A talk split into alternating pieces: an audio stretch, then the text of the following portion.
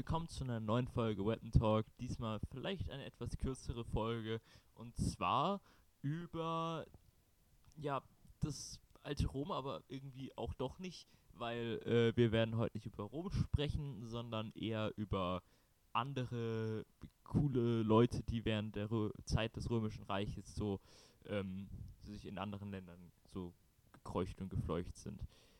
Ähm, und also zum Beispiel so die Kelten oder die Hunnen. Also eher, ja, nicht so fortschrittliche Leute, wenn, wenn man es christlich ausdrückt, Heiden. Ähm, ja, und da äh, kann, können wir jetzt erstmal noch was zum geschichtlichen Hintergrund erzählen.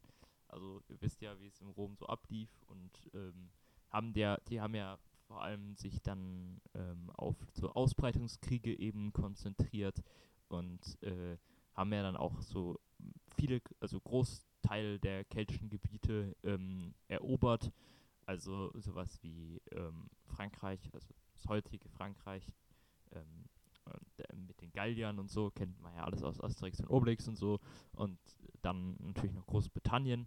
Und dann haben sie versucht, gegen die Germanen anzukommen und haben bitterlich versagt.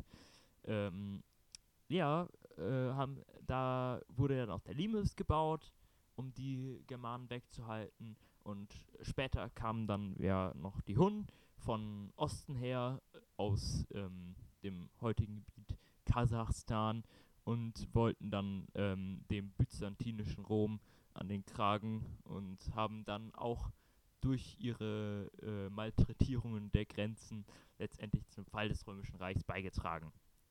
So, soviel zum geschichtlichen Hintergrund. Dann fangen wir doch einfach mal mit den Kelten und deren Waffen an.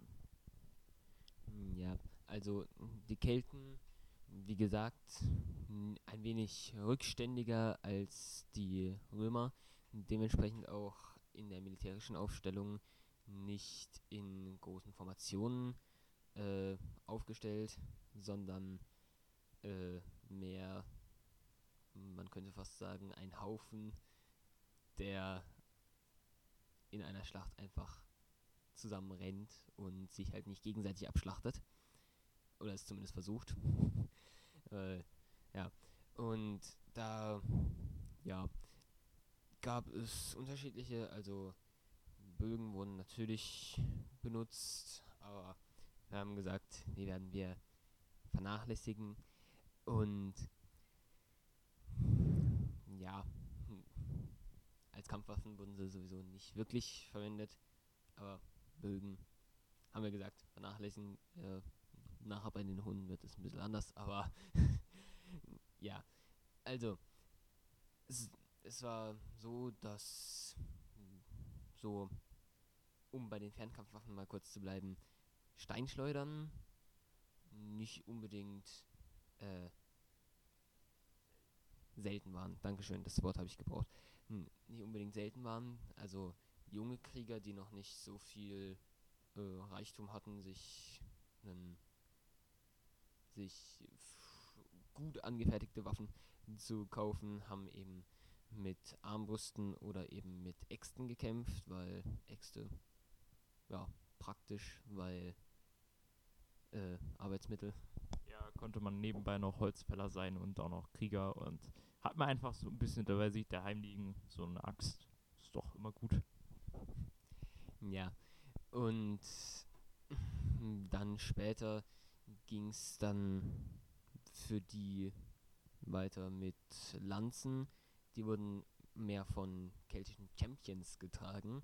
Ich bestehe auf diesen Ausdruck, weil er lustig ist.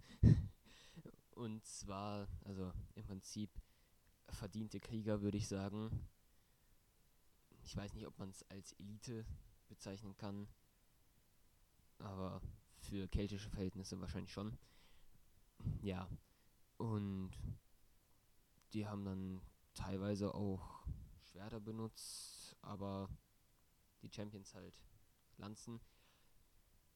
Und in dem Zusammenhang mit den Champions war es auch so, dass die teilweise Streitwägen benutzt haben zwei Leute drin, einer ge der gefahren ist und dann der zweite, der Champion, eben mit seiner Lanze. Was, ja, mehr oder weniger altbewährt ist, diese Taktik, aber halt, ja, ein wenig rückständig, trotzdem. Dafür waren die Kelten später die, äh, ein paar der ersten Leute, die tatsächlich ähm, den Kampf vom Pferd aus äh, gegen Fußleute eingesetzt haben. Ich erinnere da an eine sehr schöne Schlacht, äh, wie man sagen kann, bei der ähm, die tatsächlich den Rückschlag der Römer aus äh, den germanischen Gebieten markiert hat. Ich, ähm, es war eine Schlacht, ich glaube, es sind zwei römische Legionen dra dabei draufgegangen, bei einer äh, Unterzahl von äh, Germanen. Die römischen Legionen sind weit in germanisches Gebiet vorgestoßen und waren in einem Talkessel. Und die Germanen sind von, haben ihnen praktisch eine Falle gestellt und sind mit ihren Pferden in die äh, römischen Wandertruppen reingeritten und haben sie praktisch vom High Ground aus, sowohl vom Pferd als auch äh, durch, den, durch, die, durch die Gefälle des Tals, äh, von allen Seiten umzingelt und ähm, bis auf den letzten Mann ausgelöscht. Also insofern würde ich meinen, dass äh, man äh, sie in Taktik und so weiter nicht unbedingt als rückständig bezeichnen sollte. Und, ähm, und auch, sie haben auch nicht nur diese Streitwägen benutzt. Entschuldigung, ich muss mich gerade kurz erholen davon, weil das wusste ich tatsächlich nicht. Und ich finde es krass und genial. Weil High Ground ist wirklich nicht zu toppen. Weil, wie gesagt, High Ground oben drüber. Kann man nicht toppen. Vor allem mit Lanzen und Langschwertern und den Römern mit ihren riesigen fetten Schilden, die schwierig äh, nach oben zu heben sind tatsächlich. Und die Gladii, die auch nicht unbedingt lang waren. Also mit denen man auch nicht unbedingt gut auf Reiter einstechen konnte. Und es war tatsächlich noch im Wald. Das heißt, Form Formierungen von Seiten der Römern, um zum Beispiel eine, ähm, eine Abwehr, Kavallerieabwehr durch Speere aufzubauen, war schwierig. Das heißt, aus taktischer Sicht ein Sieg auf ganzer Linie für die Germanen. Ja. Ähm, dann nochmal noch was von den Fernkampfwaffen noch äh, zu ähm, erwähnen ist, sind äh, kleinere Wurfspeere, äh, wie halt wie oft auch sonst.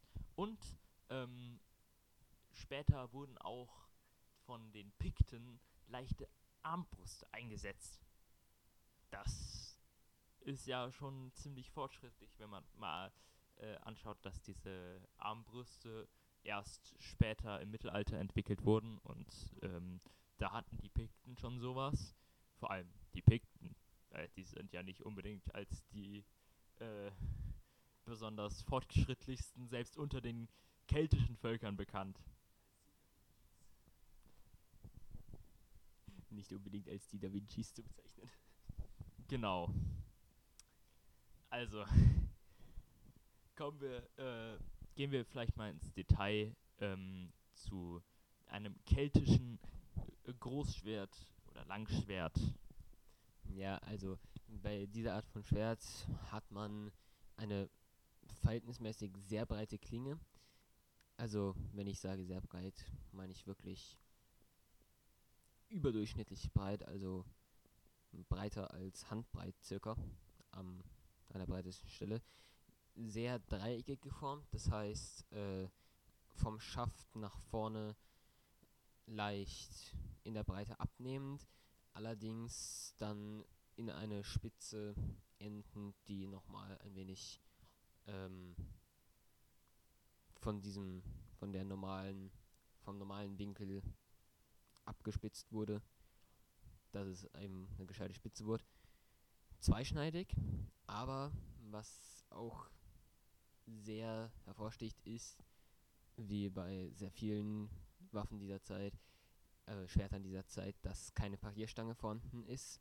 Also die Klinge geht direkt in den Schaft über, was eben darauf schließen lässt, dass man mit diesen Schwertern nicht unbedingt gut als Einzelwaffe kämpfen konnte und halt ein Schild dazu getragen werden sollte. Mir sehen diese Teile auch nicht sehr ausbalanciert aus, wenn ich ehrlich bin. Und auch, ja, es ist, sagen wir so, ich finde, es sieht nicht sehr, es sieht nicht so aus, als würde dieses Schwert sehr viel aushalten. Also, wenn man damit zu stark auf irgendwas draufschlägt, was sich gleich nachgibt, kann ich mir vorstellen, dass, die, dass der äh, Schaft leicht abbricht. Ja gut, es ist natürlich, kommt natürlich auf die Material- und Fertigungsweise an, welche äh, jetzt in dem Fall bei den Kelten ziemlich weit abweicht, je nachdem, wie du, äh, wie halt, wie reich halt die Leute waren, die diese Schwerter gekauft haben und ob es eine Zierwaffe war oder tatsächlich im Kampf eingesetzt wurde. Und sagen wir so, es gab auch nicht sehr viele gute Schmiede. Da wären wir wieder bei der bei dem Rückständigen. Man würde die Kelten jetzt auch nicht heutzutage als Hochkultur bezeichnen, wenn man so will. Deswegen, ja, Schwerter, diese Schwerter sind nicht gerade optimal. Ja, das war's dann eigentlich zu den Kelten, oder? Ja, jetzt ist die Frage, ob wir direkt zu den Hunden weitergehen oder noch kurz über die Germanen. Klar können wir auch noch was über die Germanen sagen. Also ich würde da kurz auf das Sachs und den Gär eingehen, weil, also erstmal der Gär, daher äh, bevorzugte Waffe der Germanen, daher der Name Germanen. Das, ich fand es auch lustig, als ich das erste Mal gehört habe, aber ist tatsächlich so. Und, und ja, zeichnet sich durch eine blattförmige Klinge aus, also nicht unbedingt lang, zwischen 10 und 15 Zentimeter die Klinge. Der Schaft allerdings meistens sehr stabil und zwischen 2,5, äh, ungefähr 2 bis 2,5 Meter. Also schon ein guter Speer, um zu kämpfen. Und man hat halt mit Stangenwaffen generell den Vorteil der Reichweite. Also so ein Gear ist nicht zu unterschätzen. Und dadurch, dass die Klinge nur so kurz war, war auch das, dass man in diesen Ge Gebieten außerhalb des Römischen Reichs nicht so viel hochwertiges, äh, nicht hochwertiges, sondern hochwertigen Stahl gefunden hat. Eben mehr oder weniger auszugleichen, weil bei solchen kleinen Werkstücken die Stabilität durch die geringe Größe schon meistens gegeben wurde, weil wenig Kräfte drauf gewirkt haben.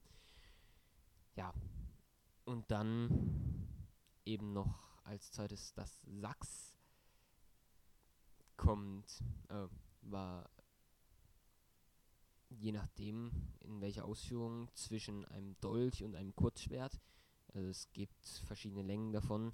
War ein gerades Schwert, was äh, je nachdem eine interessante Spitze, würde ich sagen, hatte. Also im Prinzip die Schneide sehr gerade nach vorne vom Schaft aus und die Rückseite der Schneide, sagen wir, bis auf zwei Drittel parallel zur Schneide und dann eben zur Schneideabschluss schräg zur Spitze hin verlaufend, was ein wenig unkonventionell, aber trotzdem sehr ja, interessant ist, wie ich finde. Ja, wir werden dazu nochmal ein Bild auf unserem Instagram-Account hochladen. Ähm, hier nochmal weapon.talk, falls ihr es noch nicht mitgekriegt habt. Ähm, jedenfalls gehen wir dann zu den Hunden über. So, also Hunden sind praktisch wie Mongolen. Jetzt ist es raus. Also bitte niemand mich dafür lynchen. Es, man kann sich's für den, ähm, man kann sich so ungefähr vorstellen wie die Mongolen. Also es waren berittene Reiter, berittene Reiter, ja, äh, mit mit Bögen und ähm, sowohl die Bögen als auch die Pferde waren sehr und als auch die Krieger, die auf den Pferden saßen und die Bögen hielten, waren äh, sehr gut und ähm, ihrer Zeit voraus, wenn man so möchte. Also die Bogenkunst ist, die Bogenbaukunst ist sehr, sehr gut. Heißt, dass die Bögen darauf angepasst waren, vom Pferd aus benutzt zu werden. Heißt, dass untenrum der dieser der Bogenwurfarm, genau, danke, ähm, kürzer war als der obere Wurfarm und ja, einfach ganz generell waren die ein bisschen nicht, nicht wie diese normalen Langbögen, die man damals hatte, einfach ein Bogen in so halbmondförmig, sondern eben auch schon, äh, um die Zugkraft zu erhöhen, um die Sch Schnellkraft zu erhöhen, nicht die Zugkraft, ähm, einfach die noch eine zweite Biegung reinbauen in den Bogen. Das haben die auch zuerst gemacht. Und die Pfeile waren sehr lang und äh, konnten allerdings jetzt zum Beispiel keine, keine Holz- oder Stahl durchschlagen, weil die Spitzen eher auf Massenproduktion gefertigt wurden, als ähm, tatsächlich auf ja, Tödlichkeit. Was man auch an der ähm, Kampf an der Kampftaktik sieht, da war nicht das war das Ziel nicht besonders genaue und wenige Pfeile abzuschießen, sondern eben den Pfeil einfach mit äh, Gegner, Gegner einfach mit Pfeilen einzudecken, irgendwas wird schon treffen. Genau. Ja, also diese Pfe mit Pfeilen eindecken, die bekannte, also die später auch von den Engländern verwendete Taktik des Pfeilhagels wird hier also nicht unbedingt so, dass es eine Wolke aus Pfeilen ist. Das weiß ich nicht, ob sie es gemacht haben, aber halt im, nach dem gleichen Prinzip. Und auch die Chinesen, zu denen wir auch noch eine Folge machen werden, vielleicht auch nächstes Mal schon, ähm, haben dann auch diese Technik dann kopiert und äh, da auf, auf den Hunden basierend dann letztendlich Reitertruppen ausgebildet. Da sieht man, dass die Hunden äh, nicht ein großes Gebiet hatten, äh, in dem sie tatsächlich unterwegs waren und haben auch mit Persien mal gekämpft und ja, einfach ganz generell sind die ein bisschen immer rumgeritten, also es war noch ein nomadisches Volk, dafür halt ziemlich ziemlich versiert in ähm, und technisch hochentwickelt für ein Nomadenvolk, wenn man so möcht möchte. Also ich habe nichts gegen Nomadenvölker, möchte ich hier nochmal sagen. Die können auch sehr ähm, hochentwickelt sein, aber es gibt eben nicht sehr viele heute angesehene Hochkulturen, die als Nomaden, die Nomadenvölker sind. Ja. Und man könnte noch zu denen sagen, dass eben diese die Bogenschützen auch sehr gut ausgebildet wurden, weil eben es keine anderen also keine wirklich nennenswerten anderen Kriegskampfesformen gab als Bogenschießen. Beziehungsweise es, es gab es schon, man hat auch mit Schwert und Lanze gekämpft, aber nicht so viel. Und ja, einfach das Kriegerdasein war, war sehr angesehen und da man auch keine Felder zu bestellen hatte, hatte man auch praktisch keine Bauern, sondern halt nur Krieger. Und deswegen war einfach auch diese allein von der Mentalität hatten die schon einen großen Vorteil gegenüber normalen Bogenschützen. Ja, ich denke, wir können dann zum ähm, dritten und letzten Teil unseres Podcasts übergehen. Und dann schauen wir doch mal, was du dir so ausgesucht hast. Ja, also diesmal glaube ich, ist die Auswahl nicht unbedingt so groß wie sonst, hm, weil die Bögen werde ich vernachlässigen, weil sonst wäre es langweilig. Und ich glaube, mit, dem, mit der gleichen Begründung würde ich auch die Steinschleudern und die leichten Armbrüste rausnehmen. Ich sehe, du verdrehst die Augen, aber man muss sagen, Fernkampfwaffen gegen jemanden mit Nahkampfwaffen ist langweilig. Egal wie es ist, ob man nah oder egal wie es ist, ob's mal, ob man nah oder fern steht. Es ist langweilig. Genau. Also, ähm, ich bin ein großer Freund des Sacks, allerdings nicht in der Form, in der Ausführung als Messer, sondern als Kurzschwert. Die sind durchaus an die 70, 80 cm Klingenlänge gegangen teilweise. Dabei 3 cm Klingenbreite, aber Türen tut nichts zur Sache. Also ich bin ein großer Form des Sacks, äh, großer Freund des Sacks. Deshalb würde ich eins davon nehmen. Und ich bin mir nicht sicher, nehmen wir noch Schilde mit hinzu, dann wahrscheinlich wäre ein Schild eine ja, sinnvolle Ergänzung dazu. Da kann man auch kurz was zu den Schilden sagen. Also keltische Schilde, so wie Till sich jetzt eins ausgesucht hat, waren von der Form her rechteckig, aber ähm, die Kanten tatsächlich abgerundet. Ähm, so eine Form, die kennt man, wird, wird auch oft in Asterix und Obelix verwendet für, für gallische Krieger. Ähm, aber wie gesagt, da nochmal ein Bild für unseren Instagram-Account.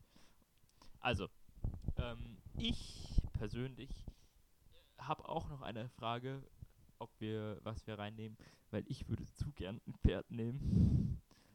Aber ich finde natürlich, jetzt nachdem du dir den Kurzschwert genommen hast und das Schild, fände ich natürlich einen Reiter mit einem Langschwert ein bisschen unfair. Also insofern ist es jetzt deine Entscheidung, ob du mir das Pferd hier ähm, gönnst oder nicht.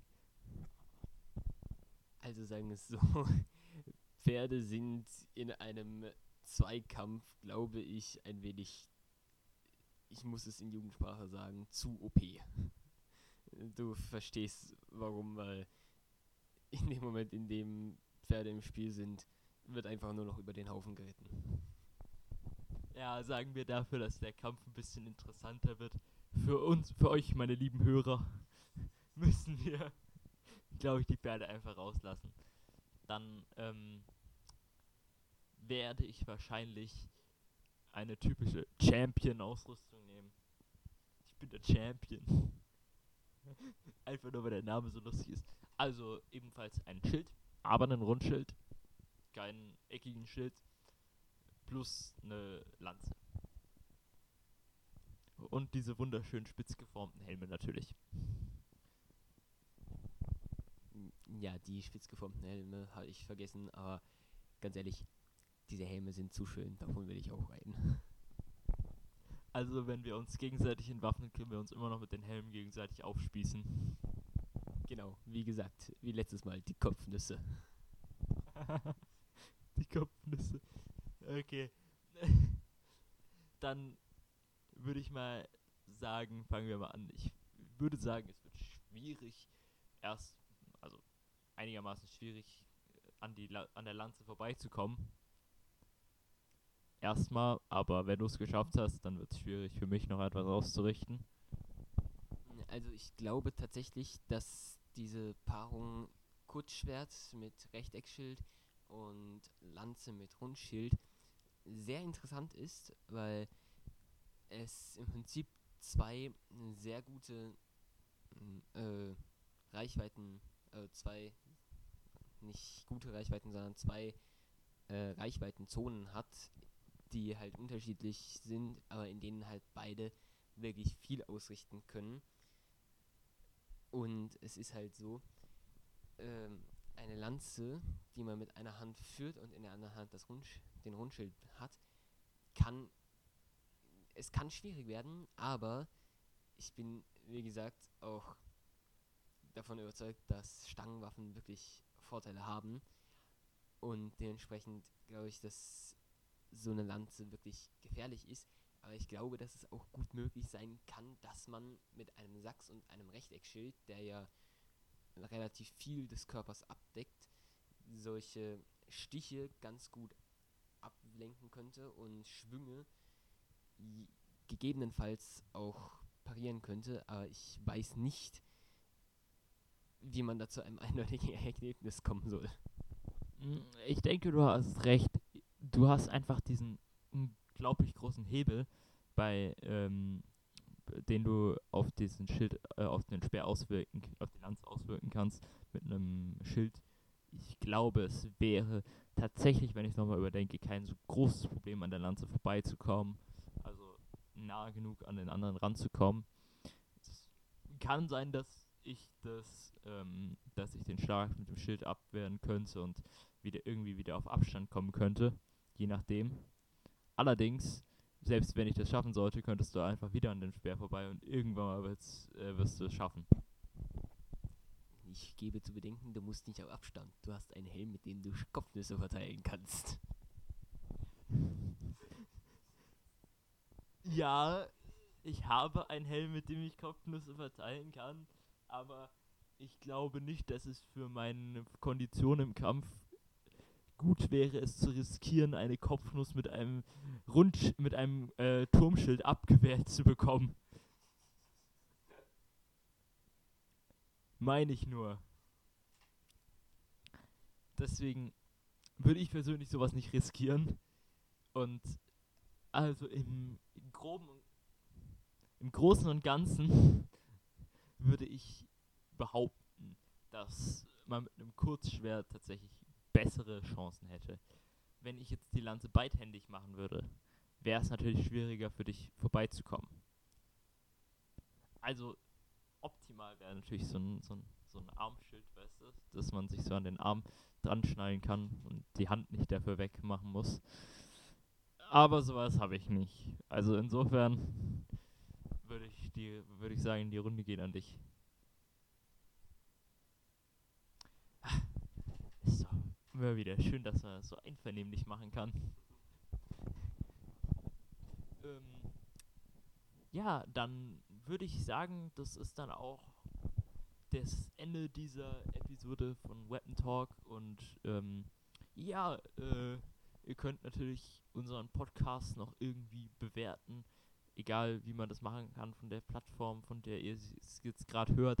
Und ähm, ja, ihr könnt auch noch auf unseren Discord-Server kommen, der, ähm, den wir haben. Und ihr könnt auch theoretisch noch äh, uns, wie gesagt, auf Instagram folgen. Da posten wir Bilder zu den verschiedenen Waffen. Und ansonsten ähm, sehen wir uns dann vielleicht das nächste Mal wieder, äh, wenn wir dann die Folge über China machen. Vielleicht. Also dann, tschüss. Tschüss. Música